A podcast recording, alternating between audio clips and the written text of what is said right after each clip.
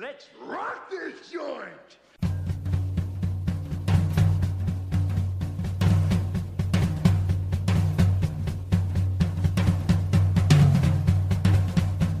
Sejam bem-vindos, meus caros amigos análise do comportamento. Eu sou o Ian Balderlon e sua sorte eu chamo de probabilidade.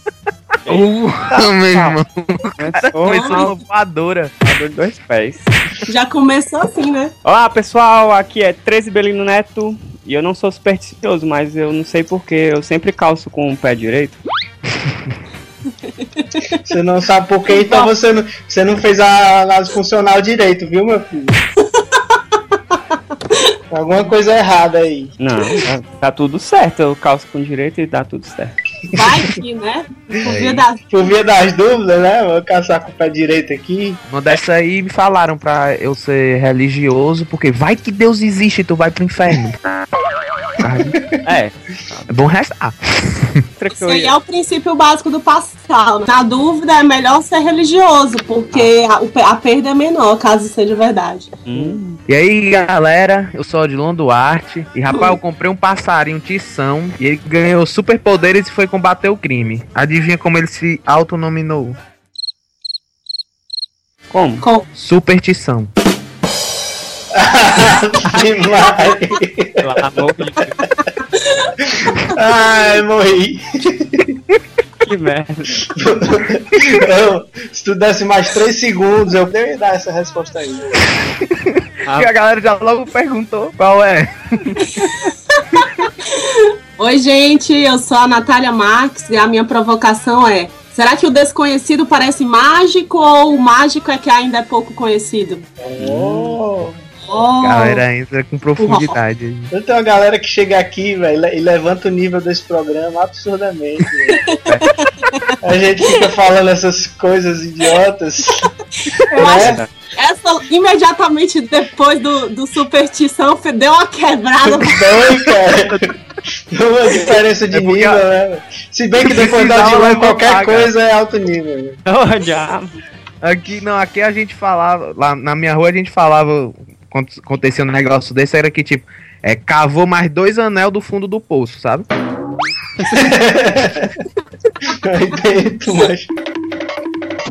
E no Aceracast de hoje, o Aceracast de número 13, hein?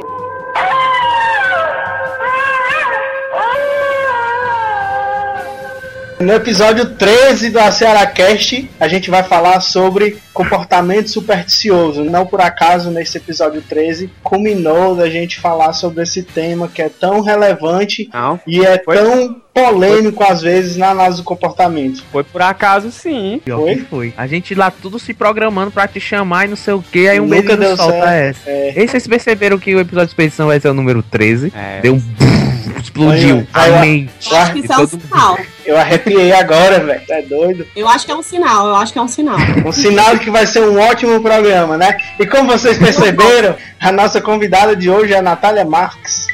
Natália Marques, que é cearense também, hoje um cast só de cearense, de novo. Ê! Ei, Aí dentro. Solta a vinheta aí, Catito.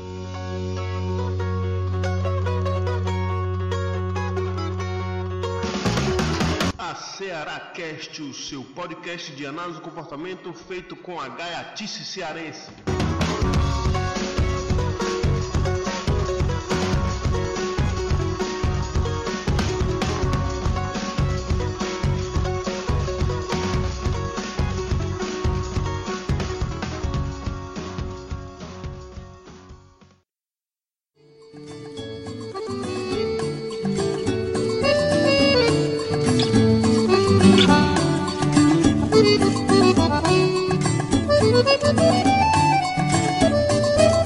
Fiz você pra mim, meu brinquedo, meu anjo, querubim, meu segredo guardado. E no Aceracast de hoje, o Aceracast de número 13, para falar de superstição, a gente tem uma convidada super especial, que é a Natália Marques. Natália Marques, que é formada em psicologia pela UFC, ela é mestre em teoria e pesquisa do comportamento pela UFPA e agora é doutoranda em psicologia experimental na USP. É ela que não perdeu nem 10 centavos do sotaque de cearense.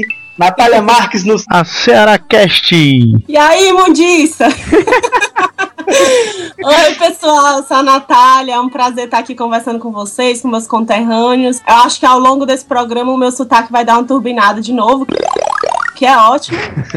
então vamos lá, vamos falar sobre isso, sobre esse assunto que instiga a curiosidade de todo mundo, superstição, comportamento supersticioso, como é que essas coisas funcionam. Vamos, vamos conversar um pouquinho sobre essas coisas hoje. Não é feitiçaria, é tecnologia.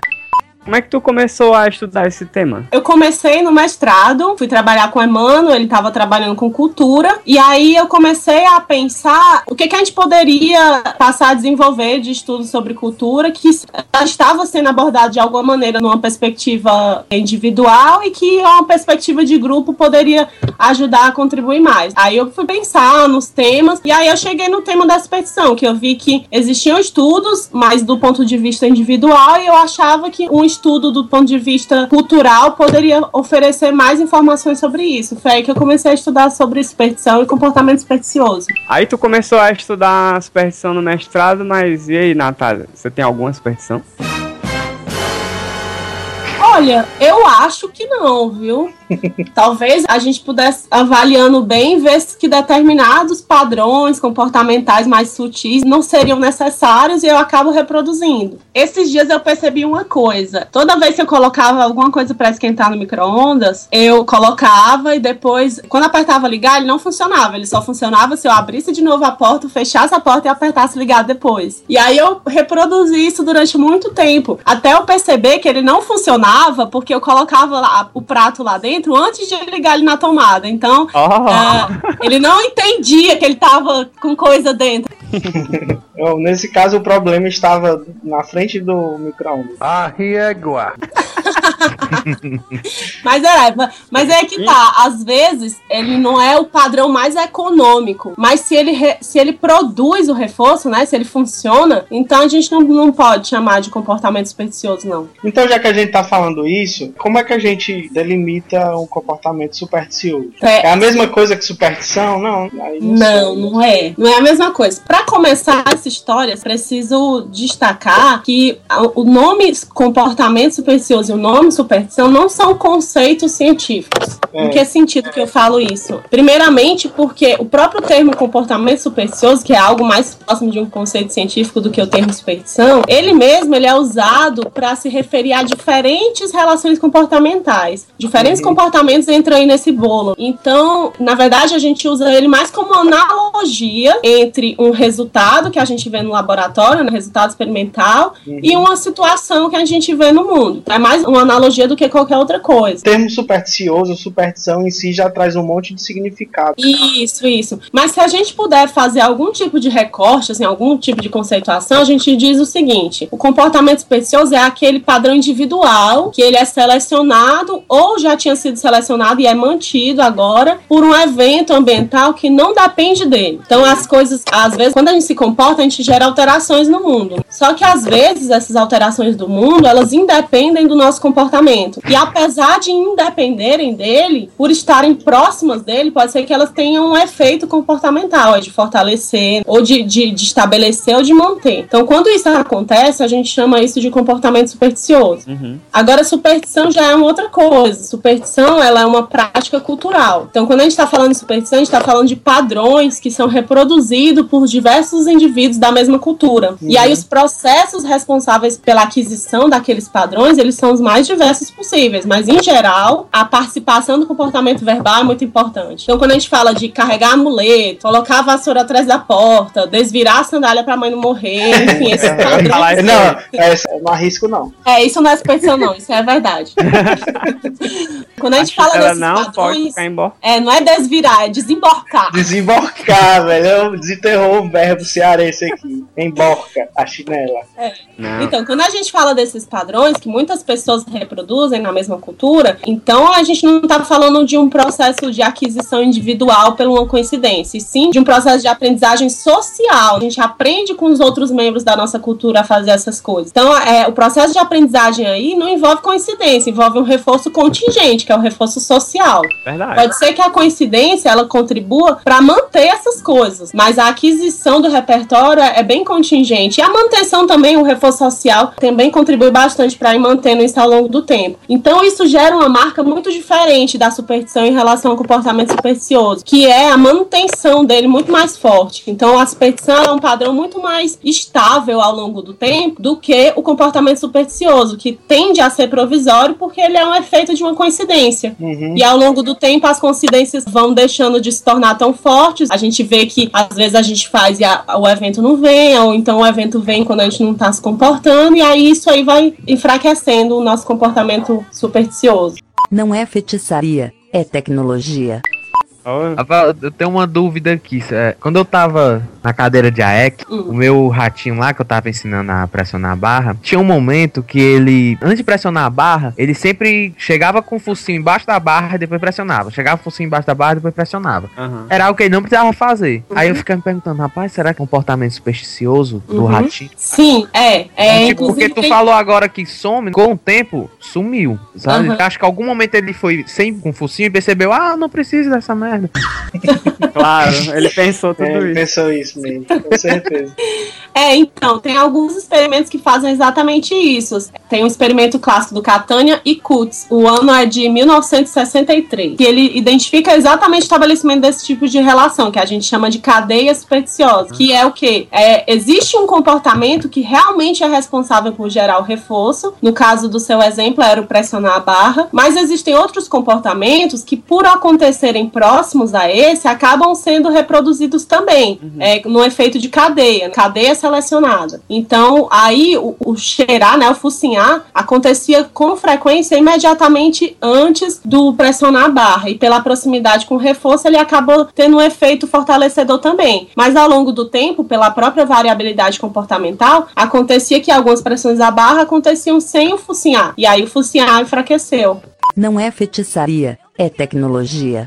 Existe um- uma distinção importante para a gente entender comportamento supersticioso, né? Que é a, dis- a distinção entre contingência e contiguidade. Como é isso, Natália? Contingência é uma relação de dependência, é uma relação se-então, né? Então, quando a gente fala de contingência, a gente fala de uma situação onde se o evento A ocorre, então é muito provável que o evento B também ocorra. Uhum. Então é uma situação de dependência. É, já quando a gente fala de contiguidade, a gente está falando de proximidade no tempo e no espaço. Então a gente tem contiguidade temporal, contiguidade espacial. tá? Então é proximidade temporal e espacial. Ou seja, é possível que a gente tenha uma situação onde os eventos são contingentes e contíguos, ou Uhum. são próximos e são dependentes. É possível que, que eles sejam contingentes, mas a contiguidade, é, a proximidade seja pouca proximidade, sejam distantes no tempo ou no espaço. E é possível que eles sejam só contíguos, só próximos, não sejam dependentes. Não é feitiçaria, é tecnologia. Sim, a, a gente está falando então de padrões de comportamento que eles podem ocorrer sob controle de mudanças ambientais que não foram, digamos assim, diretamente produzidas por esse comportamento. Aham. Como é que na seleção natural é, esse tipo de processo Evolui, né? é, evoluiu, né? Como é? Nossa, será que a gente provou que a análise de comportamento tá errada? É, porque se a, não- gente, se, a gente, se a gente for pensar por esse lado, o termo seleção por consequência não é tão, né? Não é tão consequência assim, Não é né? tão consequência assim, mas vamos lá. É a vitória do mentalismo? Arriégua.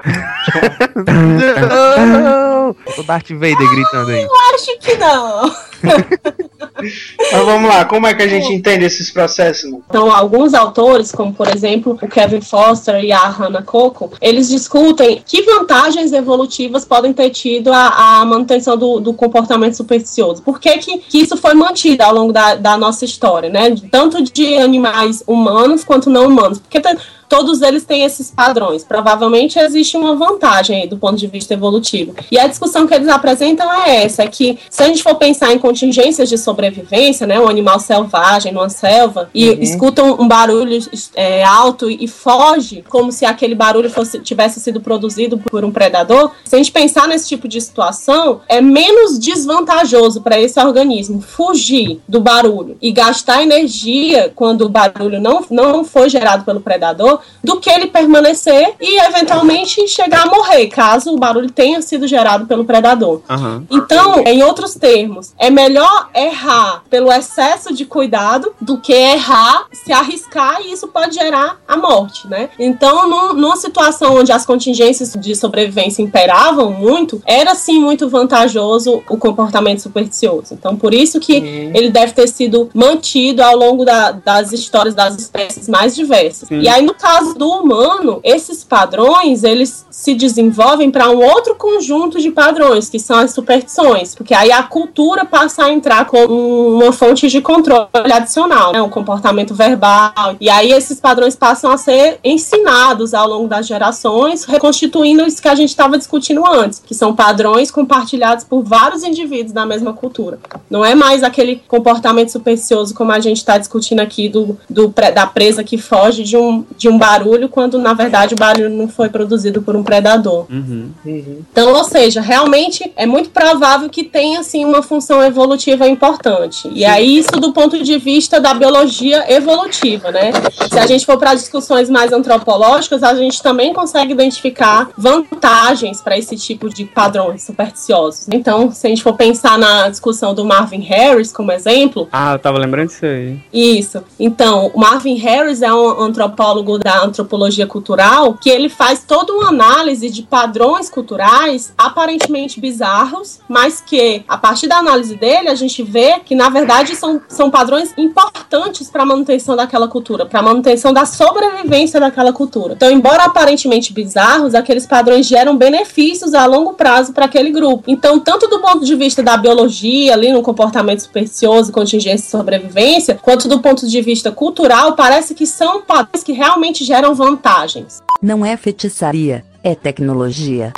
Sim, Natália. E o que é que você está estudando atualmente? É diferente do que você estava estudando no mestrado? Como é que tá suas pesquisas? Tá, então. O que eu tô fazendo agora é um desenvolvimento daquilo que eu já comecei a fazer desde o mestrado. Então, desde o mestrado, a minha preocupação é o seguinte: a gente tem protocolos, a gente tem modelos para estudar o, o estabelecimento de práticas culturais através do modelo de um modelo experimental de uma metacontingência. E aí a minha, meu interesse era, ok, a gente já estabelece essas relações de metacontingência com consequências culturais que são contingentes, que são dependentes do que o, o grupo está fazendo. Mas será que a gente tiver condições onde essa consequência ela não depende do que o grupo está fazendo? O grupo vai continuar fazendo ou ele vai passar, ou seja, manutenção supersticiosa de uma prática cultural? E será que além de manter o que ele já fazia, será que ele vai criar novas práticas supersticiosas? Então minha preocupação desde o mestrado era saber isso. Qual é o efeito da contingência, da contiguidade no nível cultural de análise? Então desde o mestrado eu tô- procuro perseguir essa pergunta.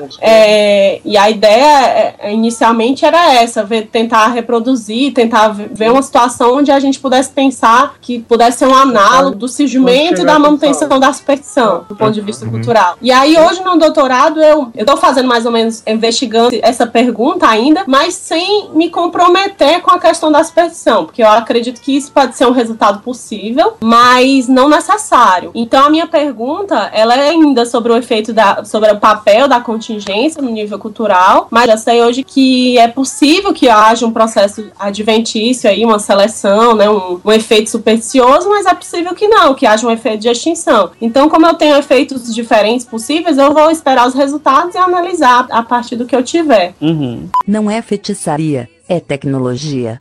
Muito bem, a gente já falou aqui sobre a importância ou a relevância do comportamento supersticioso em nível filogenético para a sobrevivência de algumas espécies. A gente já falou como é que isso acontece ah, no nível operante, né, como alguns padrões comportamentais são selecionados por essas relações de contiguidade. Mas assim, como é que esses padrões do comportamento supersticioso eles evoluem para uma prática disseminada entre vários grupos de geração a geração numa cultura, por exemplo? A base desse processo de evolução né, de, é, na direção do desenvolvimento de um padrão cultural é o comportamento verbal. Né? Então a, a Glenn até menciona que o comportamento verbal é a cola, né? aquilo que mantém as culturas funcionando. E atualmente, inclusive, é uma das preocupações experimentais dos grupos que estudam cultura é esse, né? Tentar identificar mais claramente qual é o grande papel do verbal nesse processo. Até onde a gente já sabe, a evolução, especialmente de, de relações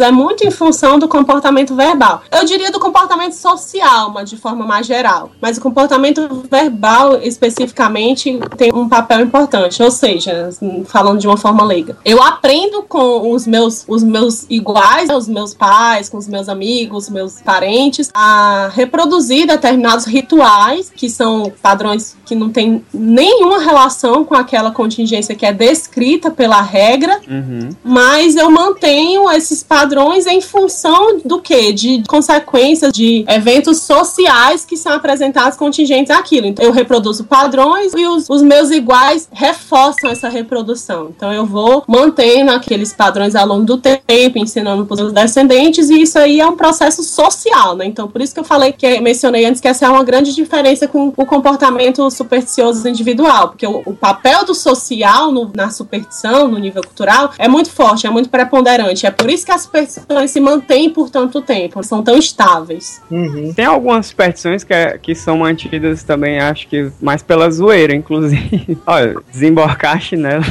Como é que é, macho? Cara, eu desviro a chinela quando eu vejo ela virada, porque eu já acho engraçado, assim, eu me lembro dessa história de. Ah, se deixar a chinela é, virada, a mãe vai morrer. Meu Deus do céu, que Mas sabe o que é, que é interessante essa coisa? Que alguns pesquisadores, eles se preocupam em entender superstições com base em duas categorias. Existem superstições que são padrões que são mantidos por uma consequência reforçadora positiva e outros padrões que são- se constituem como padrões de fuga e esquiva. Sim. E parece que os padrões de fuga e esquiva, eles são mais fortes, eles se mantêm por mais tempo. O que é compreensível do ponto de vista comportamental. Por quê? Porque a, o comportamento supersticioso, ele se esvanece, ele se enfraquece e some exatamente em função do que a gente chama de teste da contingência. Ou seja, eu vou me comportando e às vezes a consequência vem, às vezes ela não vem. E outras vezes ela vem mesmo quando eu não tô me comportando. Então, quanto mais vezes eu passo por esse tipo de situação em que eu me comporto e ela não vem, e na, na situação em que ela vem quando eu não me comportei, aí mais vezes eu tô testando a contingência. Então, a tendência é que o comportamento enfraqueça. O que acontece com o padrão de fuga e esquiva é que quando inicialmente ele tá muito forte, o que acontece é que a pessoa se comporta, se comporta, se comporta, e a consequência não vem. E ela nunca vai vir porque ela não tem relação com o que a pessoa tá fazendo. É menos provável que você teste essa contingência, porque você não vai deixar de desvirar a chinela, porque o custo dessa resposta é muito pequena e a, É. e a consequência descrita é de grande magnitude. A sua mãe vai morrer. Eita, mano! Você não vai testar essa contingência, entendeu? Não. Então, assim, o que acontece é que, na verdade, às vezes esse tipo de evento, ele só acontece uma vez na vida. Sua mãe só morre uma vez na vida. Nossa. Então você Coitada. experiencia pouco ou quase nunca a situação da consequência vir quando você estava se comportando e não deveria vir, entendeu? E- então quer dizer que no mundo do Walking Dead eles têm que virar, desvirar a chinela duas vezes. Porra, velho. Caralho. Essa aqui é pra Quando gente ir falou embora do mundo do Walking Dead, eu já dei uma. já sei o que vai vir aí. Pois é, né? Agora a gente vai pra outro bloco, porque esse aqui já morreu. Esse já, Entendeu? esse já morreu, será que ele vai voltar no outro bloco? Meu baião, coração, arranca essa dor do meu peito pra eu não chorar.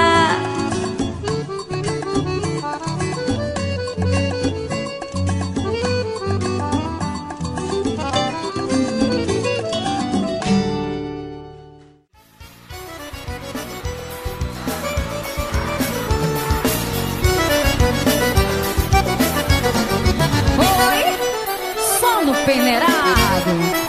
Machuca. Segura.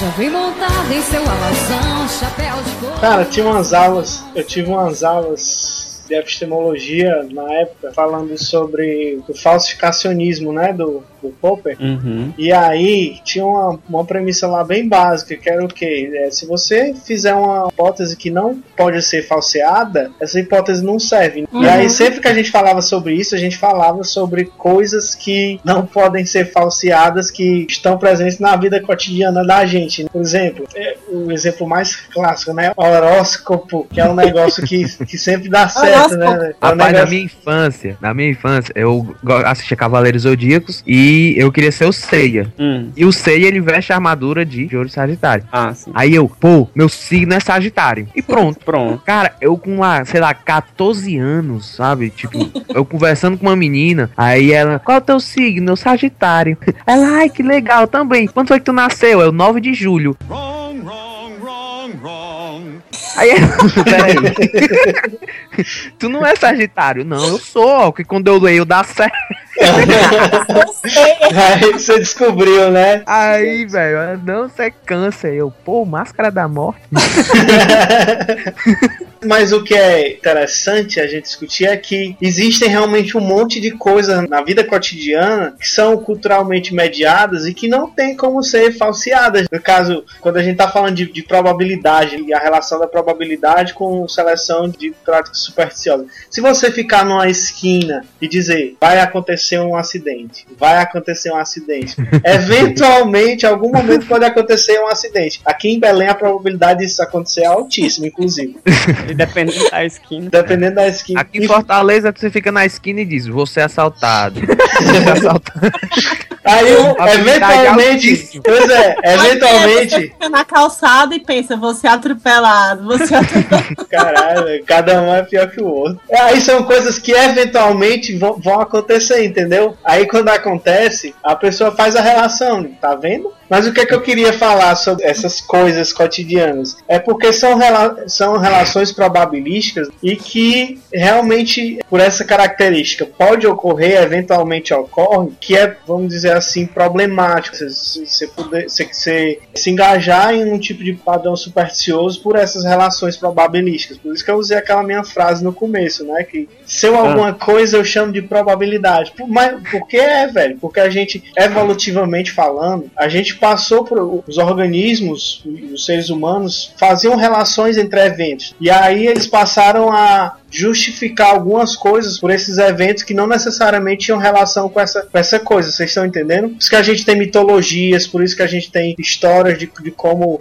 sei lá, o sol nasce, o sol se, sol se põe, ou justificativas com relação ao clima. Essas interpretações é que vão culturalmente dando base para superstição no nível cultural. Uhum. Sim, é, só acho importante destacar, às vezes a gente fala de superstição e sempre cita civilizações anteriores, culturas Uhum. mais antigas, pode dar a entender que superstição é alguma coisa arcaica e ultrapassada e própria de culturas que são inferiores do ponto de vista evolutivo à nossa. E não é verdade. É um processo comum a, a todas as culturas, nas mais diferentes, dos mais diferentes momentos históricos. Talvez mude aí os símbolos. E uma cultura se a- pode se atribuir relações de causalidade entre deuses e eventos naturais. E outra cultura pode se atribuir relações de causalidades entre processos mentais e eventos comportamentais. Em outras culturas pode é, atribuir a, a, sei lá, computadores, robôs, enfim. Talvez os símbolos mudem, mas os processos são os mesmos. Então não é um processo tão distante de nós.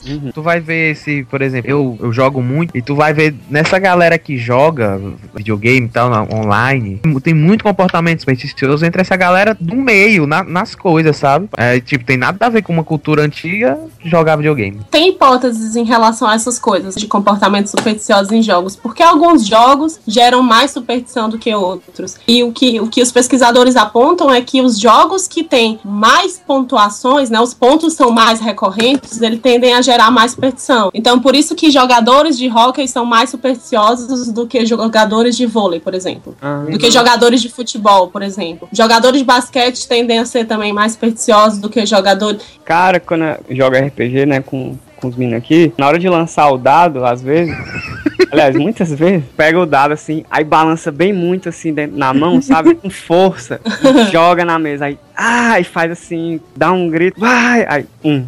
Ou então 20. É, tá vendo? Aí dá um resultado ruim, né? Aí, olha, você não jogou com vontade. Não, e a gente com rolador de dado online. O Belino botou na cabeça dele, a gente tinha que rolar uns dados, mas você era obrigado a colocar a dificuldade, mesmo se não precisasse. Um Belino botou na cabeça dele que se ele colocasse a dificuldade alta, Oito. é, 8, né? O resultado era mais. o resultado era maior no dado. Cara, mas é porque de- teve algumas vezes que realmente quando colocava alto e dava o resultado mais alto. Tá certo. Respeita as crenças do menino. Oh. É, Ei, mas eu tenho uma questão. Não, mas ó, uma coisa, Calma. todo mundo ficou colocando dificuldade alta na, nas rolagens de dado Olha aí a avulsa. Eu não acredito mais nisso, mas eu continuo botando oito. Pois é. Não é feitiçaria, é tecnologia. Tem uma frase do, do Sheldon Cooper que, eu- que ele fala sobre essa coisa do zodíaco que eu acho engraçada. Penny cai na infelicidade de contar pro Sheldon qual é o signo dela, o que, que, que ela acredita, né, no, no zodíaco e tal. E aí o, o Sheldon responde: Zodíaco? Sim, isso quer dizer que você faz parte da desilusão cultural em massa de que a aparente posição do Sol em relação às constelações na hora do seu nascimento afeta a sua personalidade de alguma forma. That's bullshit. Uma voadora. Esse cara sabe da voadora, viu? Cara, e muita gente, mas é Mas seria, gente. seria um, um, um a- experimento legal, assim, fazer. Se você pegasse, é, separasse grupos de pessoas que se dizem acreditar em, em zodíaco, Uhum. né? E aí, nesse grupo de pessoas, primeiro você apresenta uma determinada descrição correspondente ao signo delas e pede para elas pontuarem de 1 a 10 quanto elas acham que aquilo corresponde a elas mesmas. Depois você apresenta para as mesmas pessoas uma descrição de outro signo que não é o dela, mas nomeado como se fosse o dela, e pede É. para ela fazer a mesma coisa. Depois você vê se ela pontuou fizeram algo parecido. É, já vi isso em algum filme, algum Um, programa. é um documentário e tal.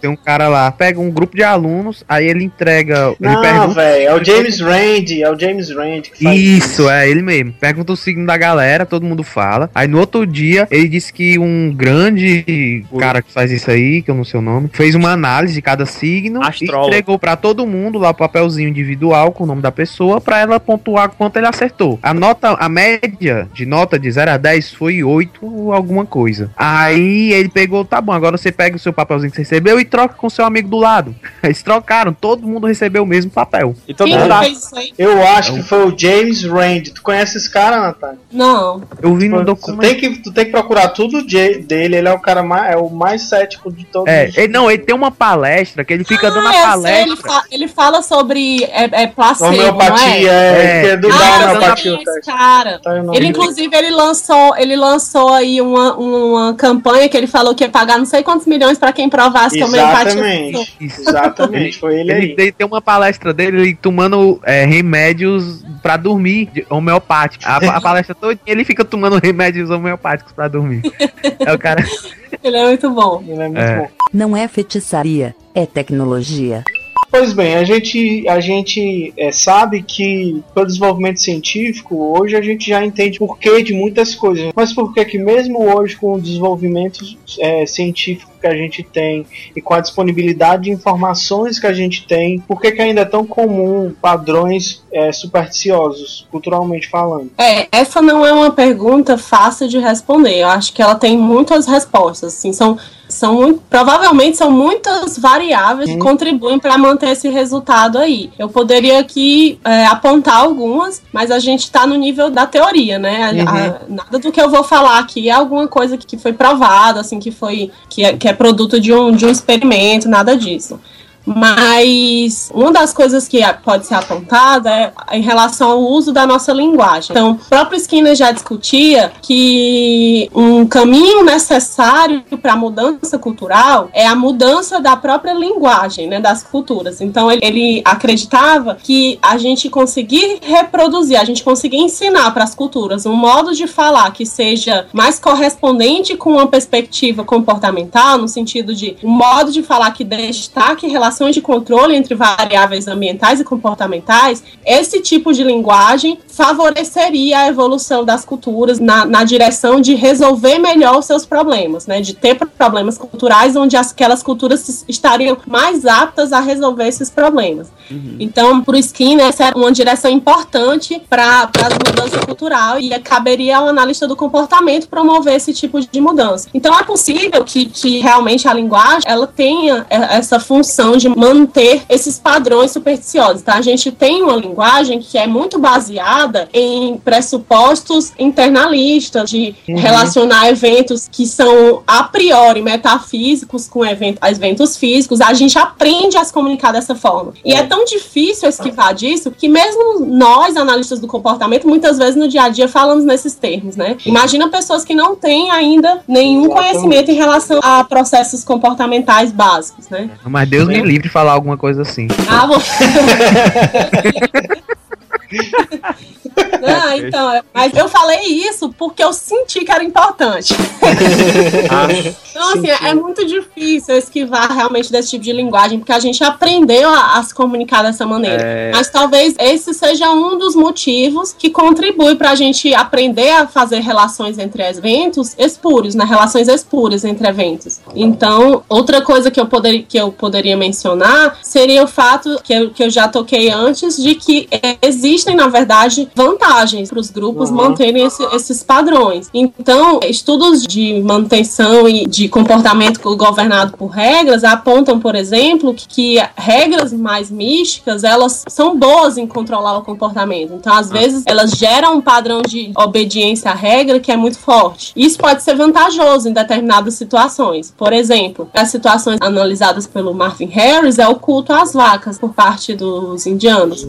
E aí, é, naquele tipo de situação, o que ele analisa é que aquela sociedade ela é eminentemente agrária, né? Pelo menos na, na época do, do, desenvolvimento, do estabelecimento desse tipo de padrão de ritualizar vacas. Uhum. E aí ele analisa que realmente várias pessoas morrem de fome enquanto existem vacas gordas perambulando pela cidade. Aparentemente isso é bizarro, é absurdo. Mas, é, em última instância, é muito mais vantajoso para aquela cultura manter as vacas vivas e não mortas para o consumo, porque as vacas elas servem de arado, então elas ajudam a, manter aquilo que é básico naquela cultura que é o padrão agrícola. Uhum. Então é, é, ele faz inclusive cálculos em termos de número de calorias geradas por um tipo de padrão ou outro. E eles, eles con conseguem obter mais calorias mantendo as vacas vivas, porque eles conquistam a caloria das batatas que, que são plantadas, do que se eles abatessem as vacas. É. Então, em última instância, é melhor manter as vacas vivas. Agora, se eu tenho uma regra, olha,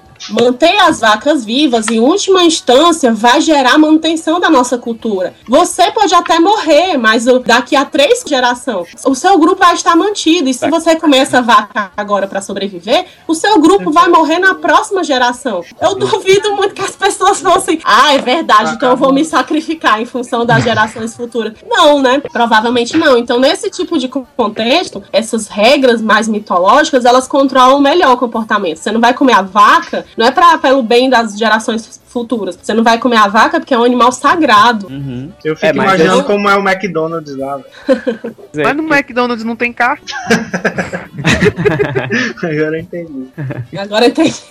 E além dessas coisas assim que eu, que eu mencionei, existem outras de controle de agências controladoras que detêm determinadas facções do poder do grupo e que reproduzem essas fortalecem a reprodução dessas regras em benefício próprio. Uhum. Então, a gente poderia citar inclusive determinados grupos religiosos que disseminam determinadas regras espúrias em benefício próprio mesmo, imediato. É. A, gente, a gente tem realmente muitas variáveis relacionadas à manutenção de padrões supersticiosos, nível operante e nível cultural, né? Uhum. Mas a gente não pode falar sobre todas aqui. Não é feitiçaria, é tecnologia. Como a gente estava conversando, gente, a gente estava falando aqui de comportamentos supersticiosos que eles podem ser inofensivos. Sim, Às vezes coisas que viram até brincadeira, assim. Mas tem, tem comportamentos supersticiosos que podem ser um problema, né? Uhum, sim, sim. Existe um efeito assim que é comum do segmento de regras que a gente costuma chamar de insensibilidade à contingência. Hum. Que isso significa você agir, lógico que você não age de forma independente do que acontece na contingência, né? Independente da contingência. Não, você age em função da contingência. Mas a regra pode controlar uma alteração no responder, que de forma que responder não fique tão ajustado ao que de fato está acontecendo no mundo, né? De, do- Uhum. As consequências. isso, de as consequências. né? As conse é, o responder é ajustado às consequências sociais providas pelo segmento da regra. Uhum. Mas as consequências eh, não sociais, que são função do comportamento não verbal, eh, a pessoa muitas vezes não consegue acessá-las por conta do segmento da regra. Sim. E aí, quando a gente está falando de regra supersticiosa, é muito comum realmente é que as pessoas ajam em função de uma regra que é supersticiosa porque relaciona eventos que não têm uma relação causal, Uhum. e aí ela age em função daquela regra, e isso pode implicar em perda de reforçadores. Então, re- inclusive perda de reforçadores sociais, por exemplo, alguém que mantém muitos rituais, é,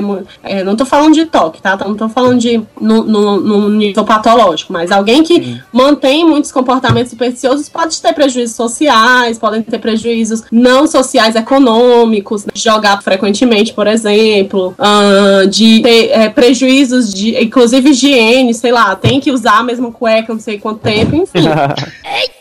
Existem diversas consequências possíveis para esse tipo de, de comportamento, mas a regra é tão preponderante no controle que ela, ela mantém, né, o responder. Por isso que é importante a gente saber o que que faz relação com o que, o que que é função de que, pra gente entender o porquê de comportamentos que, no caso, nesses exemplos, podem ser problemáticos. Uhum. E por via das dúvidas é melhor trocar a cueca todo dia, viu? A régua.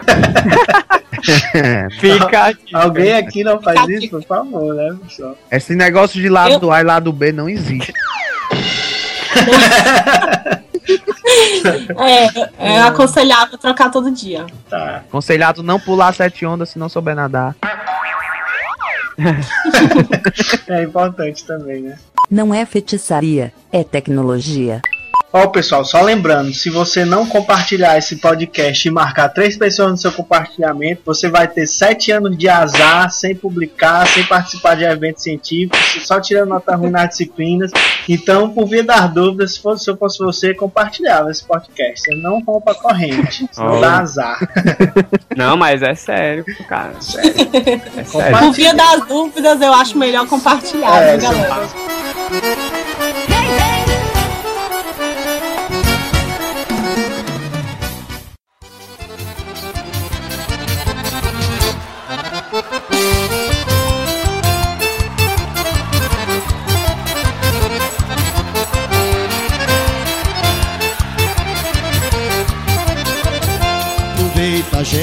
A gente queria agradecer imensamente a participação da Natália Marques aqui no Cearacast. A Cearacast ce- totalmente cearense dessa vez, né? Natália, muito obrigado pela sua participação. Espero que você tenha gostado de ter contribuído aqui com a Cearacast. Foi ótimo, eu que agradeço o convite. Adorei participar, conversar com vocês, foi muito divertido. Gostei muito da iniciativa, parabéns. Vou ficar acompanhando aqui e também divulgando. E por via das dúvidas, também vou compartilhar e marcar três amigos. Ir, velho. Se você não compartilhar, você tá lascado. É. Obrigada, gente. Valeu. Falou. Salva de palmas para a Natália Marques. Bom, pessoal, é, vamos comentar agora aí os comentários do pessoal que comentou, os outros comentários do episódio 12. Como é que é, macho? Caralho, velho. Vamos comentar os comentários. Quem comentou nos comentários. É, a Josiane Azevedo, ela disse assim: Muito bom o episódio, parabéns, vocês estão se superando a cada novo podcast. E valeu, Josiane. A gente, a gente aqui é na base do reforço positivo. A Laís Cristina, nossa colega lá de Sobral, disse assim: Eita, vocês sempre se superam, muito bom, orgulho de vocês. Aí tem umas carinhas achando graça. Valeu, Laís, muito obrigado. E, e a Laís dizendo que a gente se supera porque a gente tava lá embaixo, né? É. Aí só nem faz isso aqui salvar nós, né? Valeu, valeu. Valeu. Pois é, gente. Também tem aqui o comentário do Roosevelt Passos, que é genial o comentário. O Skinner cuidando dos pombinhos. Ah, Ele tá comentando o Skinner na vitrine, né, dando uma mãozinha. É, ele tá no meio da casal, tá entendendo? Aí, tipo, dois casais românticos, a galera chama de pombinhos, né? É. Skinner faz experimento com pombos, aí ele no meio dos pombinos e tal. Ele... Ah, agora que eu entendi. Cara, se você, se você pre- precisar explicar o trocadilho, é foda, velho. Ei, mas agora- é sério, eu só entendi agora, viu? Tá aí, Foi, velho? Vê, tá vendo, velho, como é ruim não entender as coisas? Chupa! Tipo, duas semanas depois eu entendi o trocadilho. Pois é, pessoal, muito obrigado a vocês que comentaram o episódio 12 sobre queixas sexuais. Realmente foi um episódio muito bacana de fazer. Muito obrigado a você que ouviu. Lembrando, curta, compartilhe nossa, nossa fanpage lá, compartilhe os episódios. Muito obrigado a todos vocês que participaram. Agradecimento especial a Natália Marques. E a gente se ouve no próximo podcast.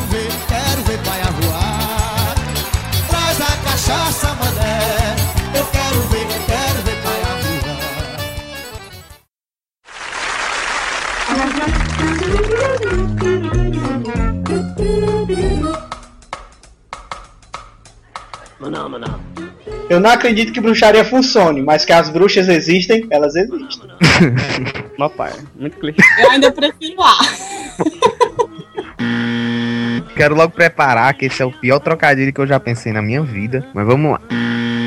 E aí vai rolar um gritozinho da bruxa do, do cão do Chaves aqui. E aí. a gente- Que foi, foi isso, velho? Ela imitou ou ela. Ela riu? imitou sua imitação ou foi risada de Vera, né, Foi foi imitação, pô. Ah, sei não, hein? De Como é? vez em quando eu, eu- eu uso uma vassoura, mas foi só uma imitação. Tá certo. Como é? Tá me chamando de burro. Não, eu fui burro. É, Mas aí é, é só você falar assim, ó. E aí, como é que é o comportamento supersticioso? Não. Evolui pra uma prática disseminada entre. Não tem como E aí, e aí, velho, ó, tem uma prática aí que é disseminar. Pô, Pera aí, cara, eu vou desligar aqui que eu vou desvirar ali minha chinela. Vai lá. Ian, Ian, Ian, acho que é melhor, tipo, compartilhar e marcar três pessoas na- no post. Boa. Boa, boa. Vai lá. Salva de palmas para a Natália Marques. Aí vai Salve, rolar. Ei, vai rolar umas palmas de mentira, rapaz. Tenha, tenha, tenha fé. Matuta, bicho é matuta. Bicha rela. O ACERACast é um projeto de extensão do Laboratório de Análise do Comportamento, vinculado à Universidade Federal do Ceará.